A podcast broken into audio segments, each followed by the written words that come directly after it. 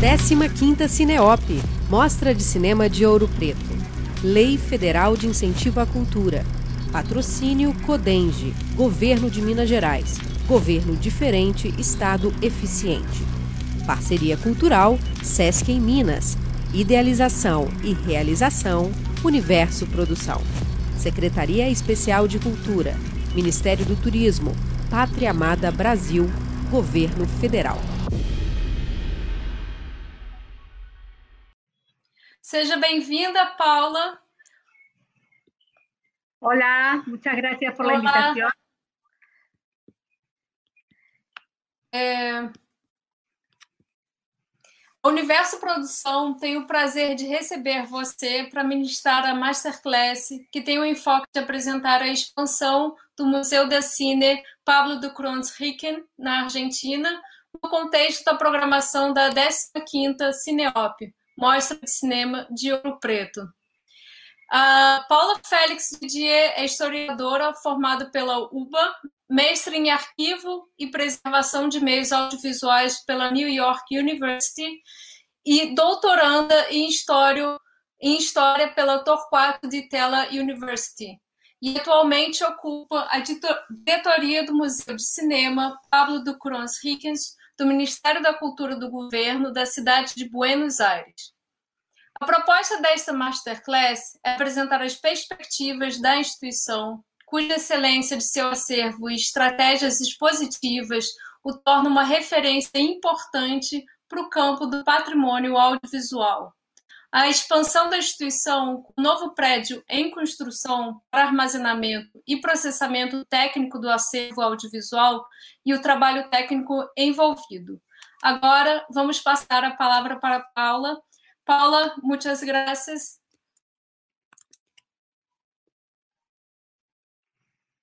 Muchas gracias a ustedes por invitarme. Espero que les, les interese y que les guste lo que tengo para contarles.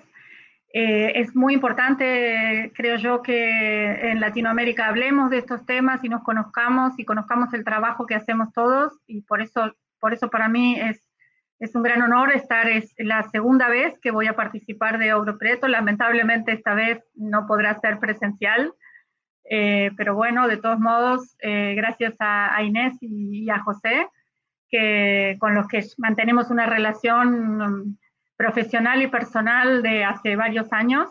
Eh, muchas gracias por esta invitación y por, por poder este, contarles un poco qué es lo que estamos haciendo.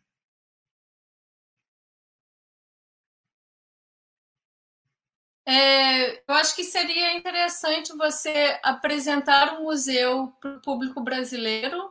É, você esteve na Sinop já há muitos anos e, e a gente tem é, uma, uma oportunidade de conhecer o museu, é, mas temos um interesse especial na, nesse projeto de expansão do museu. Bueno, si quieren un pequeño resumen y podemos pasar al, PowerPoint, así pueden ver algunas fotos y algunas imágenes de las colecciones que tenemos en el museo. Les cuento. Em, bueno, para empezar, el museo eh, em, se fundó en el año 1971. Esto quiere decir que el año que viene cumplimos 50 años y estamos esperando que la situación nos, permita hacer una celebración de, esta historia. es un archivo público eh, y, es, eh, y, depende de la ciudad de Buenos Aires, no es una institución nacional, es una institución municipal eh, que se encuentra en este momento en el barrio de La Boca. Ese es el edificio, es un edificio muy bonito que, em, que fue una central eléctrica de una empresa, de la empresa italiana de electricidad que abastecía a la ciudad de Buenos Aires. la próxima. Eh, se encuentra en el barrio de La Boca. El barrio de La Boca es uno de los barrios más característicos de la ciudad de Buenos Aires. Está en la, frontera eh, con la provincia, en la frontera sur, en el límite sur de la provincia y fue originalmente el primer puerto de la ciudad. Entonces es, una es un barrio portuario de inmigración italiana, especialmente genovesa, Es un barrio con, mucha, con unas características muy personales, de una identidad propia eh, muy diferente a otros barrios de la ciudad. Y eh, además eh, es la sede de uno de los equipos de fútbol más, más importantes de, de Argentina, que es Boca Juniors, justamente. la próxima. Esta sede del museo, y esto, la foto que se ve ahí de tanta gente junta, que hace mucho que no podemos ver, es em, la reinauguración. El museo en esta nueva sede se reinauguró en 2017 y contamos ahora con una pequeña sala, no muy grande, una pequeña sala de, proyecciones, donde tenemos proyecciones en fílmico y en video. Eh, y tratamos de tener todos los formatos de, de fílmico, ¿no? 35, 16, Super 8, etc. Eh, la próxima. Bueno, la, muestra permanente del, museo, porque es un desafío, nosotros somos un museo y somos un archivo, y también una, biblioteca. Entonces, teníamos el desafío de eh, mostrar nuevamente las colecciones del museo, que había estado cerrado casi 10 años, eh, hicimos un recorrido por la historia del cine argentino, tratando de incorporar, bueno, no solamente novedades museológicas, sino también algunas nuevas visiones de la historia del cine argentino. La próxima. Eh, esta es la colección que dio origen al museo, esas cámaras, porque el señor Pablo Ducrojiquen, que el museo se llama así, nadie lo conoce a Pablo Ducrojiquen, ni en Brasil ni en Argentina, era un coleccionista y productor. Además fue pintor, pero básicamente se, dedicó a coleccionar aparatos y, cámaras de reproducción desde muy temprano, desde que él era adolescente a principios del siglo XX. Entonces, y además su colección solamente incluye eh, aparatos de la primera década del siglo y de la segunda y un poco de la tercera. Termina en, en los años 20. Así que son aparatos muy antiguos, es una colección muy valiosa que incluye una cámara Lumière, la cámara esta que está aquí a la, derecha, que ustedes pueden ver en la vitrina a la derecha, em, es eh, la cámara Lumière número 4, número de serie 4.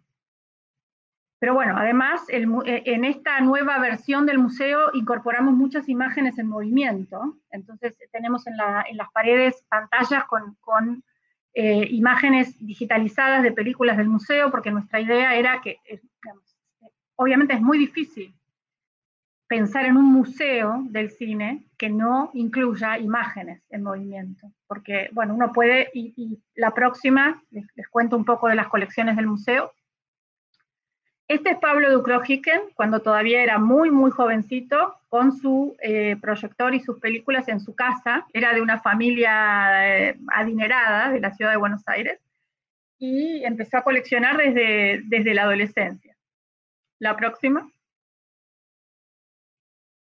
El museo se fundó en 1971 y hasta este año, hasta el 2020, tiene eh, ocho mudanzas se mudó ocho veces, por eso decimos que es el museo rodante.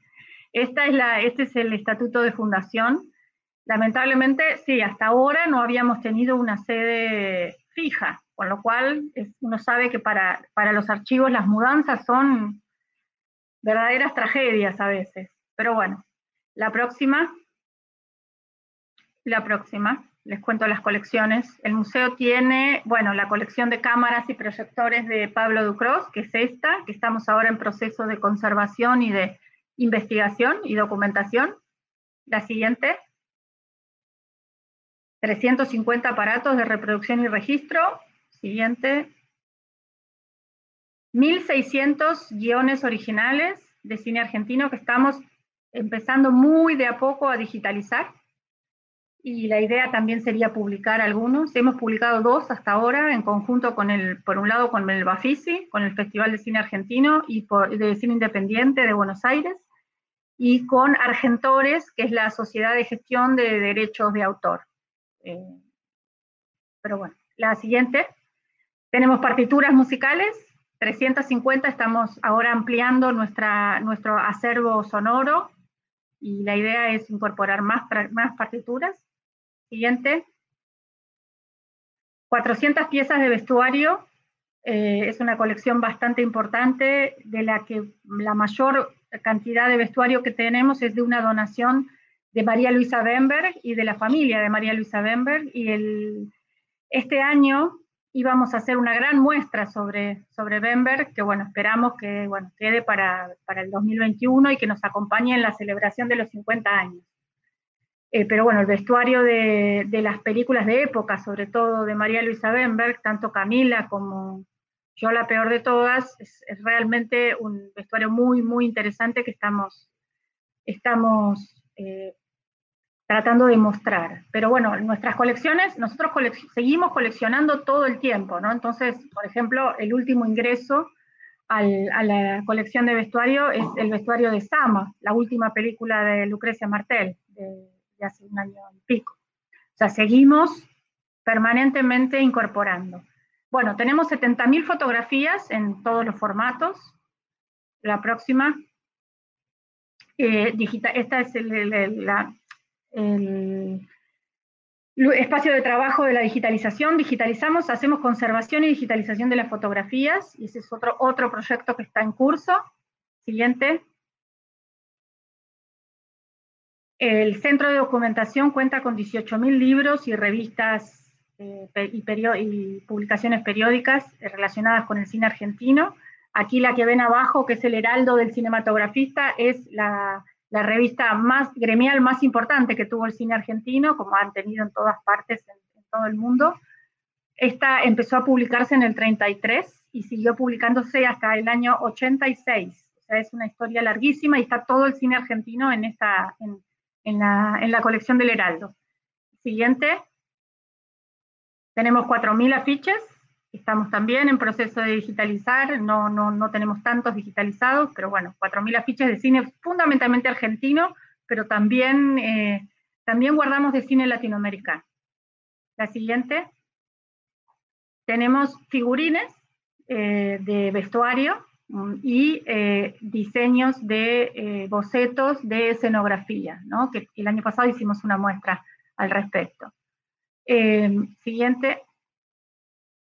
Bueno, y finalmente tenemos 90.000 latas de película en los tres soportes, nitrato, acetato y poliéster, y en todos esos formatos, 35 milímetros, 16 milímetros, super 8, 8 milímetros, 9 y medio, 28 y 70. Una sola película de 70.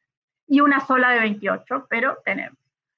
Eh, eh, básicamente es cine argentino, también tenemos cine latinoamericano y algo de cine internacional. El museo se hizo conocido en el año 2008 por el hallazgo de la copia más completa que hay de Metrópolis, esto porque formaba parte de una colección de un coleccionista argentino que había guardado 350 títulos de cine mudo, entre los que estaba Metrópolis. Entonces, siempre es una cuestión, el, criterio de colección, la política de colección, ¿no? Porque si bien nosotros nos centramos en el cine argentino, yo un poco cambié eh, la, en la redacción de la misión del museo, cambié eh, la idea de decir que coleccionamos cine argentino y más bien coleccionamos el cine en Argentina. Esto incluye también las películas que se estrenan en Argentina, eh, las, eh, las relaciones de la Argentina con otros países y con otros cines. Y en ese sentido, la colección de Peña Rodríguez, que es la que incluye la copia completa de Metrópolis, eh, entra dentro de este panorama. Es decir, bueno, este es un coleccionista argentino que reunió una colección muy particular y muy valiosa de cine fundamentalmente extranjero. Pero bueno, eh, la próxima. Este es el área de trabajo de la Cineteca, donde se revisan y se inspeccionan las películas y se reparan, se limpian, se identifican y se catalogan. Eh, la próxima. Bueno, nada, esto es eh, la medición de temperatura y humedad que tenemos que hacer de los depósitos. Nuestras condiciones de almacenamiento no son las ideales, pero por suerte y desde que estamos en esta nueva, nueva sede tenemos por lo menos cierta estabilidad y podemos mantener la, la, temperatura, digamos, a niveles que no son los ideales, pero que ya no son terribles como por ahí eran en otro momento. Eh, la siguiente. No, bueno, ahí este dejamos aquí ahora si quieren. Eh, dejamos el, el PowerPoint aquí, esto después les puedo contar o no si hay, si hay tiempo. Eh, lo que el museo no cuenta es con un eh, laboratorio digital. Sí tenemos un laboratorio de preservación de video magnético. Eso sí ha sido una incorporación, pero no está en ese mismo edificio, está en otro, em, donde podemos digitalizar formatos de video magnético, desde por supuesto el VHS hasta UMATIC, M1, D1, bueno, DBCAM, etc. Y tenemos una colección, también un acervo eh, de, video magnético bastante importante.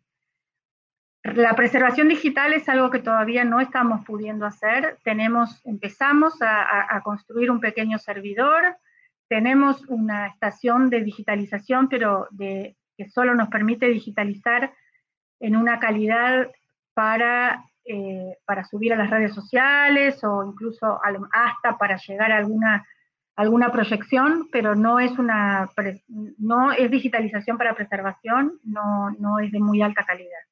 Ese es el paso siguiente.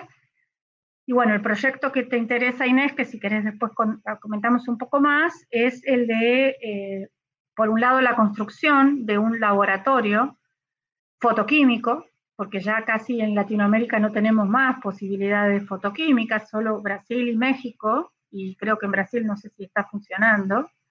Eh, entonces, eh, contar con un pequeño laboratorio fotoquímico y además eh, un, laboratorio de, digitalización. ese es el proyecto en el que, que, estaba, habíamos empezado, arrancado a fines del año pasado y bueno, con esta situación del año 2020 que nadie se la esperaba, está ahora detenido. Pero bueno, esperamos que cuando esta situación se resuelva, eh, podamos retomar esse projeto. Paula, o, o, museu é incrível. É, eu acho que eu recomendo a todos que forem a Buenos Aires a conhecê-lo, porque é uma experiência inesquecível. Assim, é, é realmente um grande impacto é, só para a gente ter uma ideia, é, você falou de números do acervo, mas quais seriam os números da, da equipe é, responsável por esse acervo? Assim, você pode nos dar uma ideia? E também relacionado a isso, é, quem conhece o museu recentemente não tem essa dimensão de que é um museu rodante, porque Uh, as instalações são ótimas, assim, parece que, que é uma instituição muito sólida, né? Assim, a, a, a, a visão mais recente. E aí eu queria que você compartilhasse um pouco é, de, de que forma, é, de como, é, como você avalia hoje a estabilidade do museu, assim, em relação a, a fontes de financiamento, de, de, parcerias, de manutenção de equipe, que a gente sabe que, que é uma, uma ameaça constante para o funcionamento contínuo dessas instituições? Bueno, una pregunta muy difícil, vamos a ver cómo hacemos. Eh, te agradezco mucho las palabras sobre el museo, nos, me, pone a mí y, a todo el equipo muy contento de que esta sea la imagen que, el museo está dando ahora, porque ha, costado mucho llegar a, este, a, esta situación.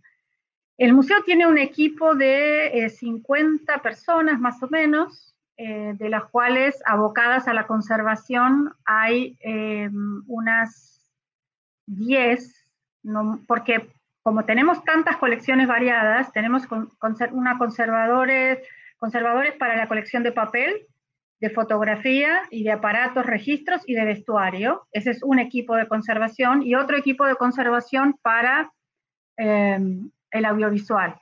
Y en ese sentido hay un equipo para el video y otro para el fílmico.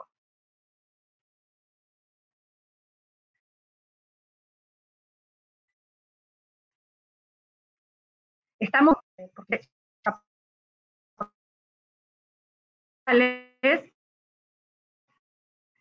y, y estamos empezando a, a, a, a la propia gente que tenemos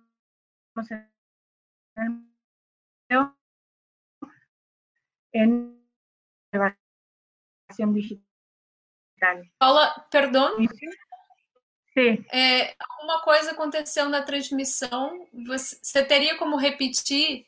Uh, ah. Eu acho que transmitiu bem até as duas equipes de, de conservação uh, de documentos vestuários e quando você for falar de audiovisual, travou. Ah, ok. Eh, entonces tenemos un equipo de conservación que trabaja con papel, fotografía y, aparatos, y un equipo de conservación que se dedica a las, eh, al audiovisual. Eh, por un lado, eh, un pequeño equipo nuevo, son dos personas que trabajan con la colección magnético. Después hay seis o siete personas que trabajan con el fílmico. Y dos también personas que estamos empezando a formar en eh, preservación digital y que están aprendiendo, digamos, autodidactamente a, por un lado, trabajar con el servidor y con los archivos digitales la preservación y por otro lado para la restauración digital de, imágenes. Y estamos ensayando la digitalización también de una manera muy casera porque no contamos con un, con un escáner, eh, así que, pero bueno. Eh, en cuanto a la estabilidad del equipo de trabajo, eso supongo que en toda Latinoamérica siempre es un problema porque nosotros tenemos siempre los mismos elementos de inestabilidad.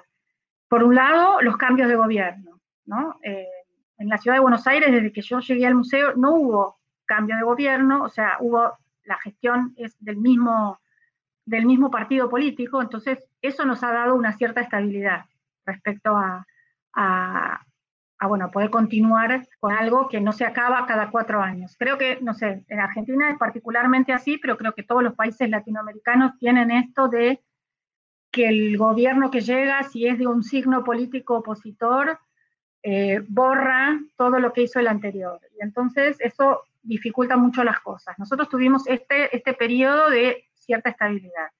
El otro factor de inestabilidad eh, de los trabajadores es siempre, por supuesto, los bajos salarios que paga el Estado, por lo cual la gente que a veces se forma en el museo, después se va a buscar otros, otros trabajos en otros lados, o incluso fuera del país. Nosotros hemos ya, eh, ya eh, se han exiliado dos o tres personas que el museo había formado con mucho, con mucho trabajo, ¿no? Y por suerte ellos pudieron irse y hacer un camino en Europa, pero, pero bueno, siempre es una pérdida y eso es algo que, que es un riesgo constante, ¿no? De, ir perdiendo a la gente porque, porque encuentra mejores oportunidades.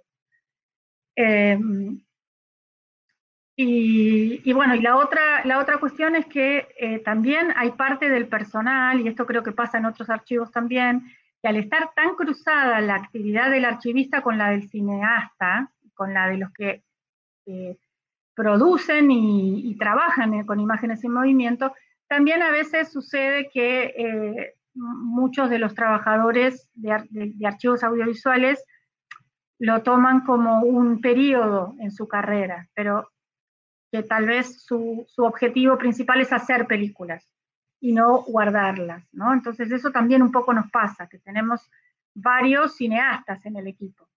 Y eso, si bien son, mm, eh, e, eso también a veces nos, nos, hace perder eh, gente por esa razón. Pero bueno, sí, el problema de la estabilidad y de la formación y de la capacitación de los equipos de trabajo es lo más complicado, porque no hay muchas oportunidades. Eh, las oportunidades están afuera, suelen ser muy caras. Eh, para nosotros, eh, las estancias que hacía la Cinemateca Brasileira en su momento habían sido muy útiles. Varias personas, cuatro o cinco personas del museo pudieron asistir y bueno, eso ahora, ahora solo queda por ahí en Bolonia o irse a Estados Unidos o a España y bueno, en, términos de recursos es muy difícil.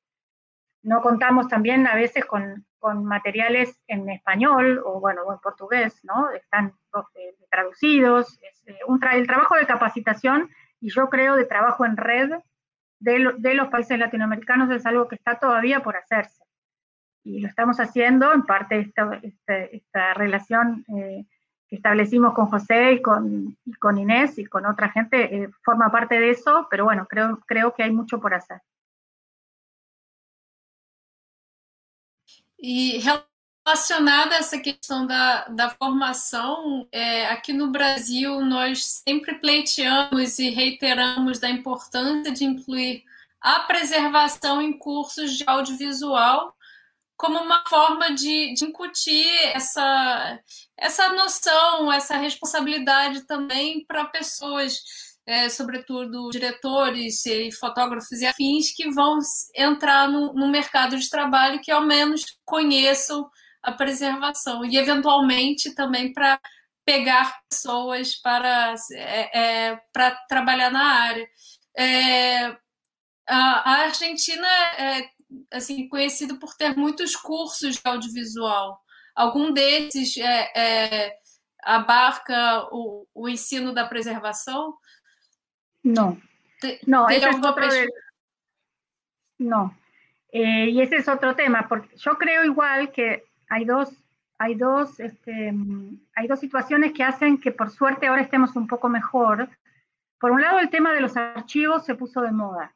¿no? las tecnologías digitales, las herramientas digitales han permitido el trabajo de los documentales de archivo y de los documentalistas de archivo, y además, bueno, ese el archival turn, que en todas las artes, en las artes visuales, pero también en las audiovisuales, eh, hay un vuelco al archivo, que hace que eh, quienes estudian cine hoy eh, tengan ese tema por lo menos en la cabeza. La otra, la otra situación que yo creo que debería ayudarnos, también en relación con el digital, es que hoy por hoy los cineastas, los artistas audiovisuales, se tienen que convertir en sus propios archivistas, porque no es lo mismo que tener un cortometraje en 16 milímetros en una lata que uno la puso debajo de la cama o adentro de un ropero y la dejo ahí y se acuerda por ahí años más tarde. Pero hoy por hoy con el digital, si no es muy responsable el propio, el propio autor de guardar sus archivos, de asegurarse de tener un backup, de asegurarse de migrarlos a los distintos formatos, se pierden. Y entonces hay como un lenguaje común entre el archivista y el artista, creo yo, hoy, que no estaba hace 20 años. Esto no quiere decir que igualmente eh, se hayan vuelto más responsables, pero algunos sí, otros no. Y sí creo que es fundamental incorporar en la currícula de las carreras de audiovisuales alguna materia, aunque más no sea por el interés propio del, del, artista.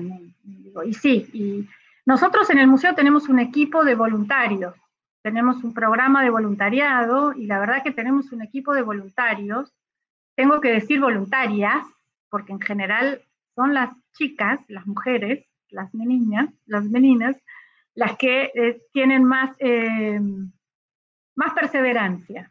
Eh, y tenemos un equipo de unas 10, casi 10 o 12, que en general son todas estudiantes de cine y que hemos logrado incorporar, algunas ya se han quedado en el museo, y la verdad que, claro, esa es, una formación que les, les, interesa mucho.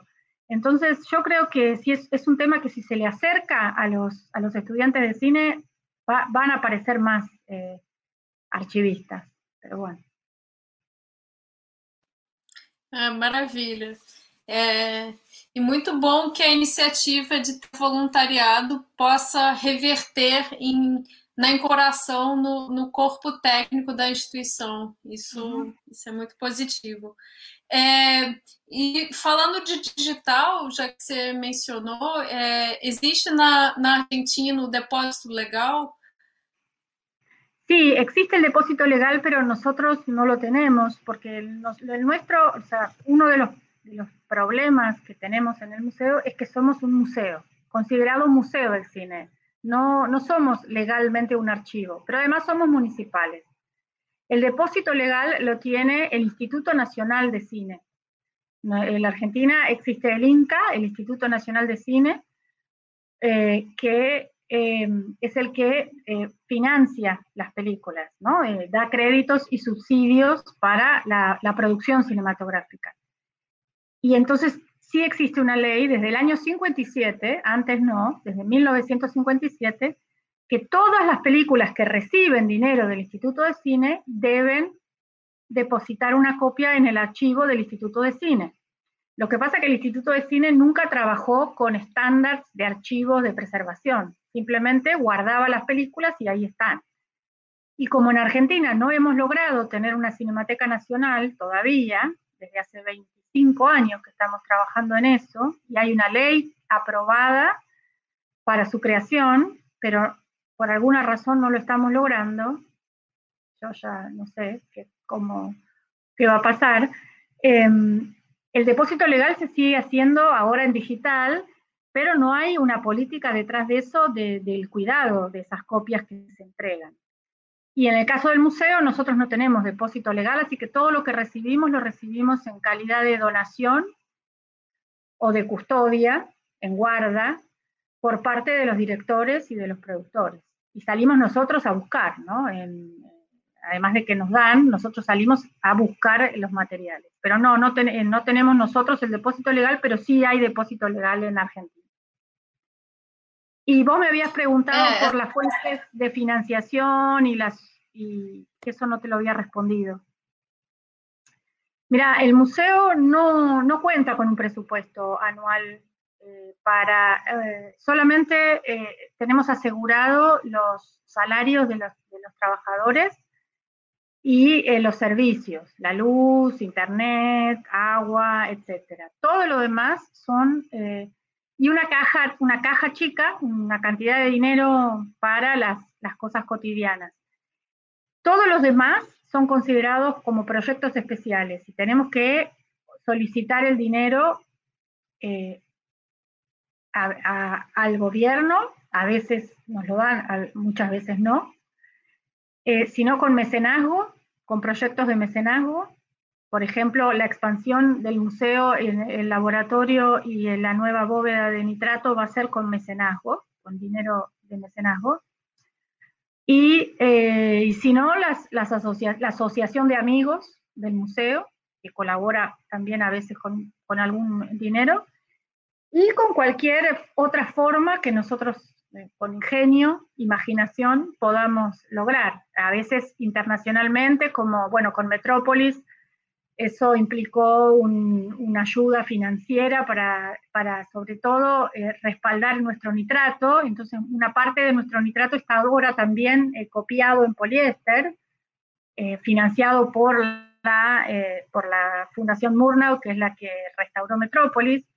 Otra es a través de, con la Film Foundation, de la World Film Foundation de Martin Scorsese pudimos restaurar el año pasado una película del museo, eh, Prisioneros de la Tierra, con el Festival de Venecia, bueno, los festivales, el Bafisi, aquí el, Festival de Buenos Aires y el Festival de Mar del Plata nos han ayudado también varias veces. Bueno, uno va buscando, eso también es complicado. No tenemos fondos concursables para este tema, como sé que, por ejemplo, tienen en Colombia, eh, y definitivamente en otros países. Nosotros no tenemos fondos concursables, no podemos, no tenemos grants eh, a los que podamos, eh, salvo Iber, Ibermedia o Iberarchivos o Ibermuseos, pero cada vez hay menos. Entonces, bueno, vamos, es una cuestión de buscar permanentemente las oportunidades. Por favor, fale um pouco mais sobre esse projeto de expansão. Você mencionou que o financiamento é via mecenato, é uma, enfim, de que forma isso se viabilizou.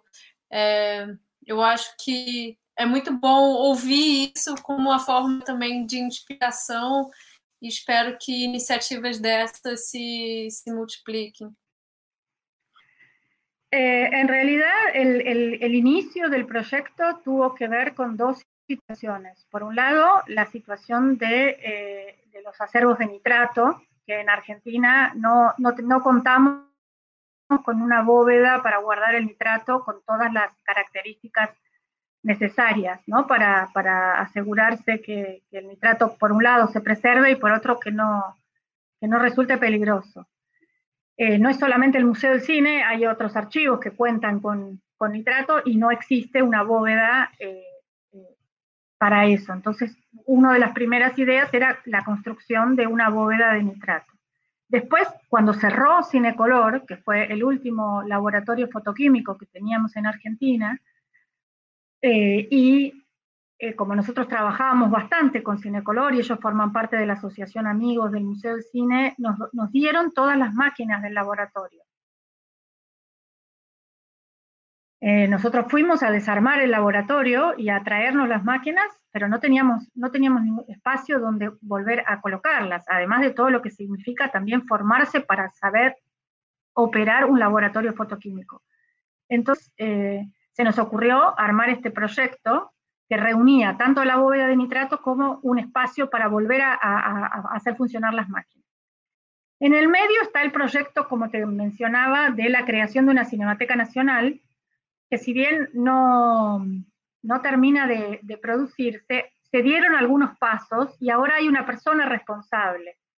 Eh, ahora está Carolina Konstantinovsky, perdón, responsable de, de volver a intentar concretar la Cinemateca Nacional. Y mientras tanto están haciendo varias acciones. El, Instituto de Cine también tiene una colección muy grande de películas.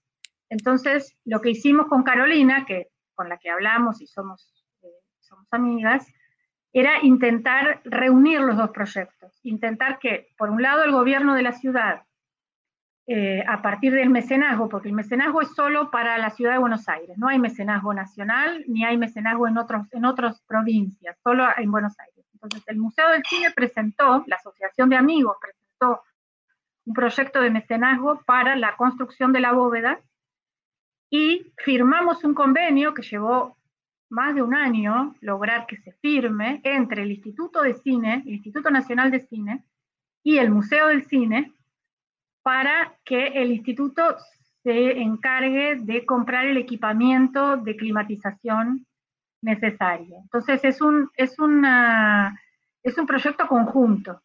Nunca había sucedido algo así, nunca, que una institución de la ciudad y otra de, nación se, junten para estos temas, y por eso costó mucho, y además, bueno, están las cuestiones de, en un momento los gobiernos eran eh, de la misma, del mismo partido político, ahora son de partidos opuestos, entonces va a haber que volver a retomar esa negociación, pero yo creo que va, que va a funcionar. Y bueno, y nuestra idea es que, esto se convierta en, digamos, tratar de, de, aunar recursos, porque los recursos para la preservación audiovisual son pocos en todas partes, aquí menos, y entonces que este espacio se convierta en un eh, en un espacio para todas las instituciones públicas y, bueno, también las privadas, que no solamente que guardan nitratos, sino que, necesitan preservar. Idealmente también la idea es convertir este laboratorio en, en, un, eh, un, laboratorio de restauración de películas, contar con la, tecnología digital para eso. Ya, ya el primer paso que contamos con el terreno, con el espacio físico, eh, que también está en el barrio de La Boca, pero está en un espacio eh, muy fabril, entonces no tiene, es un edificio que no va a tener nada alrededor, por lo cual es adecuado para, guardar nitrato, no, está en el centro de la ciudad, y eh, está cerca del museo, y además se puede construir desde, desde cero, ¿no? No, no, no se trata de adaptar un edificio que ya existe, sino de construirlo específicamente para esto. Eh, el proyecto ya está, el proyecto arquitectónico está y el mecenazgo nuestro está y la financiación más o menos está. Ahora falta también el, el compromiso del Instituto de Cine para la otra parte de la financiación, que yo creo que eh, cuando se pueda volver a hablar de otro tema que no sea el coronavirus, se retomarán esas conversaciones. Ahora eh, está complicado. Igual a nosotros nos sirve tener un poco de tiempo porque no es sencillo montar un laboratorio, hace falta trabajar con gente que, que, conozca del tema y en Argentina ya no quedan muchos, entonces también nos estamos asesorando con la Cinemateca Portuguesa, eh, con, la Cinemateca, con la Cineteca Nacional de México, con, eh, con tanto UCLA como Library of Congress en Estados Unidos, eh, bueno, tratando de recibir ayuda de quienes pasaron por esto, ¿no? Cinemateca Portuguesa es como un modelo, ¿no? La, la, Cinemateca de Portugal es como un modelo porque tienen un pequeño laboratorio, un pequeño, un, muy buen laboratorio, hacen un trabajo de, de restauración impecable, o sea, y, hay, y hay gente ahí que sabe mucho y muy generosamente nos están colaborando. Eh, eso siempre yo digo, ¿no? La comunidad de archivistas audiovisuales del mundo es realmente una comunidad muy generosa. Eh, todo el mundo ah, eh, enseguida ayuda y ofrece consejos y, la verdad es que eso nos, nos, ayuda. Pero bueno, también implica formar gente y eso no va a ser nada sencillo para volver a operar un laboratorio fotoquímico. Los técnicos en su mayoría ya están retirados y no hay una generación nueva, porque no es una actividad que, bueno, es una actividad que se dejó de hacer. Entonces, aquí la escuela de cine, hay una escuela de cine, la, la, Universidad de Cine, que es la escuela de cine más importante de Argentina, tiene todavía un laboratorio fotoquímico para 16 milímetros para eh, las tesis de los alumnos, que todavía filman en 16 milímetros. Por lo cual hay una, una chica, Sol, que es técnica de ese laboratorio y bueno, contamos con ella en parte para que nos, nos ayude, ¿no? Eh, pero bueno, no es nada fácil y creo que si, si lo logramos, este laboratorio va a ser una de las cosas más, más importantes que, que podamos haber hecho en, en, la gestión, pero eh, todavía falta, falta mucho. Ese es un gran desafío, né, do, esvaecimento das tecnologias e do saber que, que estão relacionados, né? É um desafio aqui também que a gente tem no Brasil, desde uh, da projeção até o laboratório. É, o laboratório aqui da Cinemateca Brasileira, infelizmente, está fechado. Espero que isso se resolva logo, porque, inclusive, a, a pandemia deixou todo mundo em suspenso, nem preparou a as máquinas, né? É, eu queria que você falasse um pouquinho mais sobre a importância das, da colaboração é, com outras instituições e entidades. Então, é, você mencionou essa, esse diálogo técnico com a Cinemateca Portuguesa, a Cineteca do Américo, mas queria que você falasse um pouco também sobre a, FIAF, a CLIME e outras entidades. Bueno, como, como te decía, yo creo que la comunidad de, archivistas audiovisuales es, eh, es, una comunidad muy, muy generosa y muy solidaria. Yo encontré ahí redes eh, para, de, contención, digamos, para aprender eh, y también para, para proponer.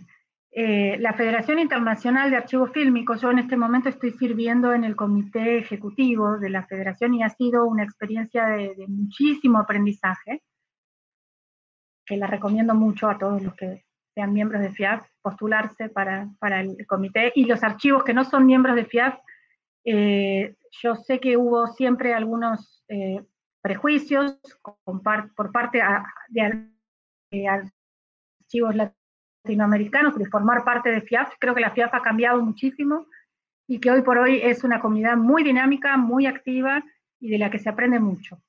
Eh, la FIAF, que se fundó en la década del 30 y que sigue existiendo y que básicamente se basa en la solidaridad, porque empezó siendo una, una federación cuya intención principal era el intercambio de copias para poder, eh, para, piensen que antes de que exista el DVD o antes de que exista el streaming, la única forma de ver una película era con la copia analógica en 35 milímetros, y bueno, muchas veces la única forma era traerla de otro, de otro archivo para poder verla.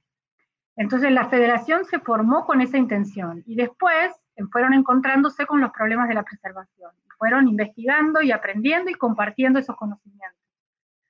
Em, dentro de la federación eh, hay, eh, digamos, los miembros son archivos, no pueden ser personas, ¿no? Existe otra, otra red también que se llama AMIA, AMIA, eh, Association of Moving Image Archivists, que sí permite la asociación de individuos, de personas, como la, brasileña, como la BPA, ¿no? Eh, que es muy, yo creo que es un modelo para nosotros. La BPA estamos intentando en Argentina hacer algo parecido. Pero bueno, la FIAF es, los miembros son los archivos, no las personas. Y, y tiene federaciones regionales. Eh, entonces hay una, federación europea, una en el sudeste asiático, otra eh, Estados Unidos y Klein, que es, una, es la Federación Regional Latinoamericana, que eh, ha tenido un funcionamiento como no demasiado lineal, ¿no? Desde la década del 60 que se forma con otro nombre y, en, relación a una crisis interna de la FIAF, entonces muchos archivos latinoamericanos se fueron de FIAF, armaron una, red propia, pero después algunos volvieron, otros no. Y bueno, ha sido siempre una, ha habido siempre alguna dificultad, eh, pero la CLAIM eh, está conformada por archivos latinoamericanos miembros de FIAF. Una idea sería lograr tener una federación que incluya a los archivos que no son miembros de FIAF. Em, ahora, recién hace poco, la, la tiene un estatuto y tiene como un proceso de elecciones para elegir el responsable. En este momento el responsable, bueno, no, debería haber elecciones, pero el responsable actualmente es eh, Rito Torres de la Fundación Patrimonio Fílmico Colombiano. Eh, pero bueno, hay archivos de Uruguay, de Brasil, de Argentina, Chile, Bolivia, Perú, Ecuador, Colombia, México, Nicaragua, Puerto Rico, Cuba, creo que esos son todos. Em, y bueno, yo creo muchísimo en el trabajo en red, creo que es la única forma, la colaboración y el trabajo en red, sobre todo para archivos como los nuestros que además tienen eh, problemas similares, ¿no? No solamente la falta de recursos, sino también la inestabilidad política. Yo creo, bueno, el sol ahora me está. Eh, creo que mm, el ejemplo de Brasil, lamentablemente, es un ejemplo muy triste, porque para nosotros Cinemateca Brasileña y Cinemateca MAM eran modelos, siguen siendo, ¿no? Modelos eh, y nos parecía que era imposible, la crisis que, está viviendo hoy Cinemateca Brasileña parecía que era imposible dada la estabilidad que creíamos que tenía. Entonces, Diego, y esto no es exclusivo de Brasil, esto puede pasar en cualquier país latinoamericano en cualquier momento. Creo que México sería la única, la única excepción. Eh, las políticas culturales cambian de un día para el otro y las condiciones de trabajo cambian de un día para el otro. Y, bueno, ¿no? Y siempre somos las personas las que lo sostenemos. Entonces, cuanto más, si uno, si uno trabaja, si uno logra trabajar en red y logra tener eh, también eh, una, un, un, conjunto de colegas que salen al apoyo, creo que, bueno, en el caso de la Cinemateca Brasileña han salido salido muchos eh, comunicados y cartas y solidaridad internacional, digo, como que el reconocimiento de que el trabajo que hacemos es valioso y que hay gente que lo valora, ¿no? Y eso es fundamental. Entonces, yo creo que, eh, que tanto la FIAF como la FIAT, que es de archivos de televisión, y bueno, y en el caso nuestro, la CLIMB, que yo creo que es una red que hay que revitalizar y que necesitamos la participación de todos los archivistas latinoamericanos en Klein para, para darle forma y para, y para que realmente nos, nos, sea útil. ¿no? Y bueno, y creo que el modelo de tener una asociación de preservadores al estilo de, Brasil, donde los individuos interesados en este tema pueden participar, trabajen o no en un archivo, es, este, es fundamental, porque la, el archivista audiovisual debe, creo yo, reunir, digo, la, actividad de los archivos audiovisuales requieren de, formaciones muy variadas. Necesitamos historiadores, necesitamos archivistas, necesitamos cineastas, necesitamos eh, comunicadores, necesitamos educadores, eh, por supuesto investigadores académicos de, estudios cinematográficos. Eh, entonces, creo que, necesitamos a toda esa gente, a los investigadores de archivo que trabajan productores, eh, necesitamos de todos esos saberes para construir eh, y para poder preservar nuestro patrimonio audiovisual, que yo creo que, lamentablemente estamos corriendo con mucha desventaja en relación a otras, a otras eh, manifestaciones culturales. ¿no? Eh, el cine latinoamericano está en riesgo, la verdad es que está en riesgo, y tenemos que trabajar muy duro para lograr que, las siguientes generaciones puedan verlo y puedan ver digamos, quiénes somos y qué hicimos.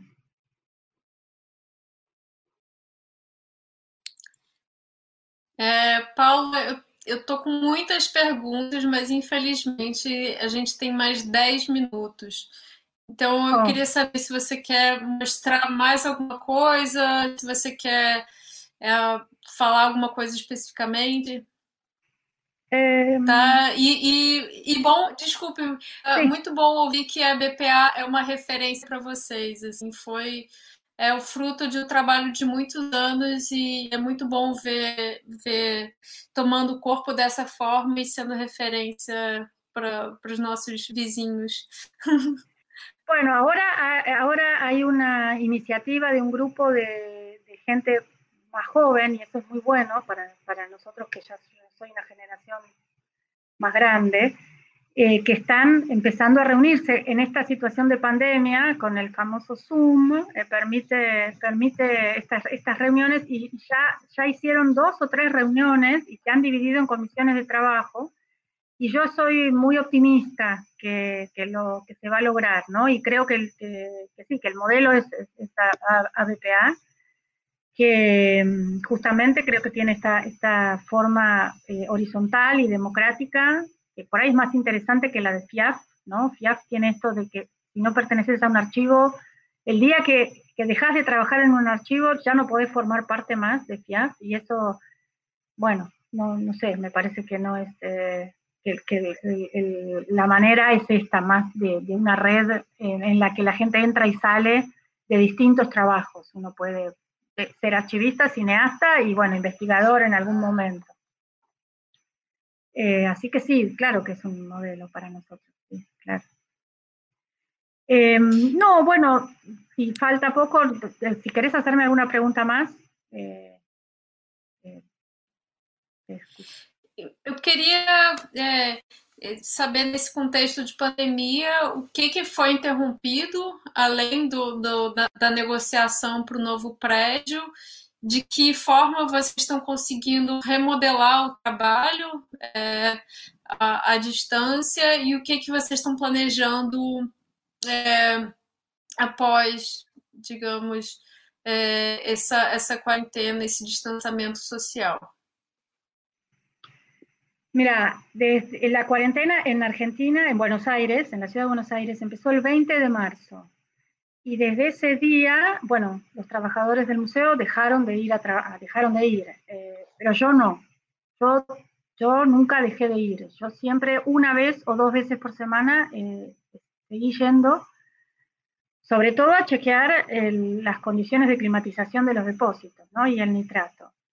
Eh, después hicimos una organización de trabajo remoto, de teletrabajo.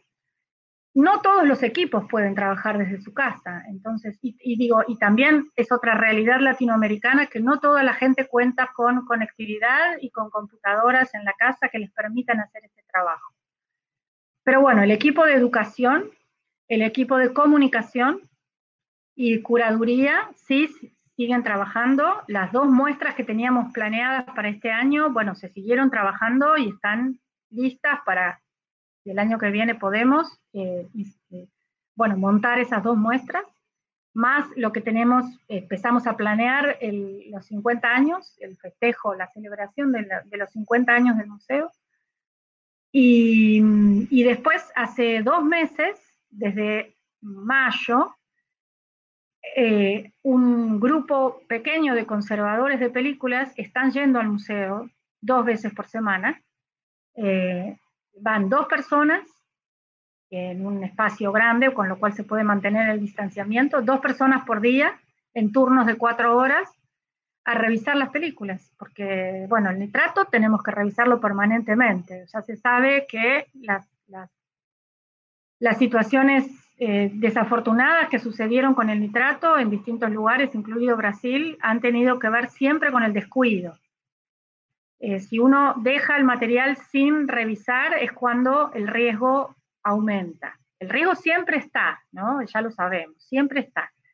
Pero si uno tiene el material revisado y, bueno, y los equipos de, de, aire acondicionado funcionando, no debería suceder. Entonces, seguimos yendo a revisar eso y a revisar el material con vinagre que tenemos en el museo y que tampoco puede esperar. Así que estamos trabajando así, con un protocolo que aprobó el Ministerio de Salud, eh, bueno, por supuesto con alcohol en gel, con guantes, con las máscaras, y tratando de cuidarnos lo más posible. Eh, los que pueden ir en bicicleta van en bicicleta, los que tienen auto van en auto. En general tratamos de que no viajen en transporte público, pero no siempre se puede. Y seguimos trabajando eh, todo, todo este tiempo, digamos. No, no, lamentablemente no, no, no se puede, bueno, vos lo sabés, las, las colecciones fílmicas no se pueden abandonar.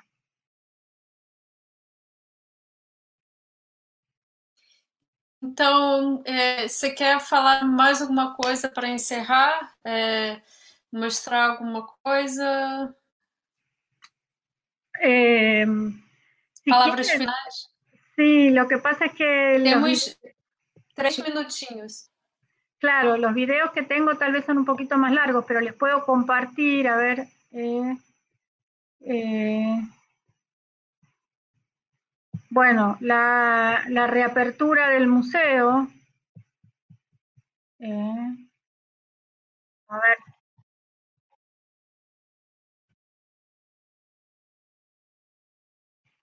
A ver. Eh. Esta fue la, re, la reapertura del museo. En, no sé si lo están viendo. ¿No? Porque lo compartí ahí. A ver. No, no lo están viendo. Ahora sí. Ah, ahora sí. Bueno, este, esta es la reapertura del museo en mil, eh, hace un año y medio, dos años. Eh, eh, y bueno, nada, la verdad que ver el museo lleno de gente me resulta rarísimo ahora, realmente rarísimo. Eh, ojalá podamos volver pronto. Eh, no, no quería salir yo, quería que vean el museo, pero bueno, eh, a ver si lo puedo adelantar un poco. Bueno, hay, hay eh, es un poco, bueno, este, este es el área del, cine contemporáneo argentino, esta es nuestra pequeña sala. Tenemos también eh, un, bueno, eh,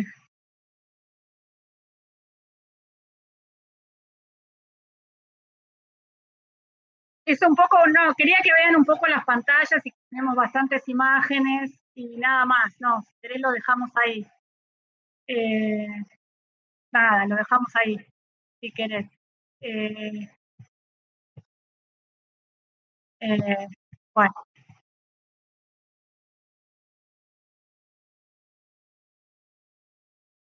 Corté ahí, ya, no sé. Bueno. Sí. Não, não compartilho é, mais. Paula, Então, agradeço muito pela, por essa classe maestra. Foi muito bom ouvir as suas novidades, as novidades do museu. Bom saber que vocês estão conseguindo manter um trabalho é, durante essa pandemia. E torço muito para que essa expansão do museu se efetive logo. É, é muito bom para a gente ter uma, é, ter uma notícia dessas e, e eu espero que, que aconteça tão logo possível. Muito obrigada, muitas gracias. No, muchas, muchas gracias a, a vos y a ustedes y, al, y a la muestra de, de Europreso porque es una oportunidad siempre eh, poder hablar con los colegas brasileños y bueno, esto, y fortalecer nuestros, nuestros lazos y bueno, y hacer que el museo se conozca. Así que la agradecida soy yo y por esta oportunidad y por, bueno, por todo el, la, la, solidaridad y el aprendizaje que, que siempre recibí de los colegas brasileños. Muchas gracias. Y... No, no, gracias a vos.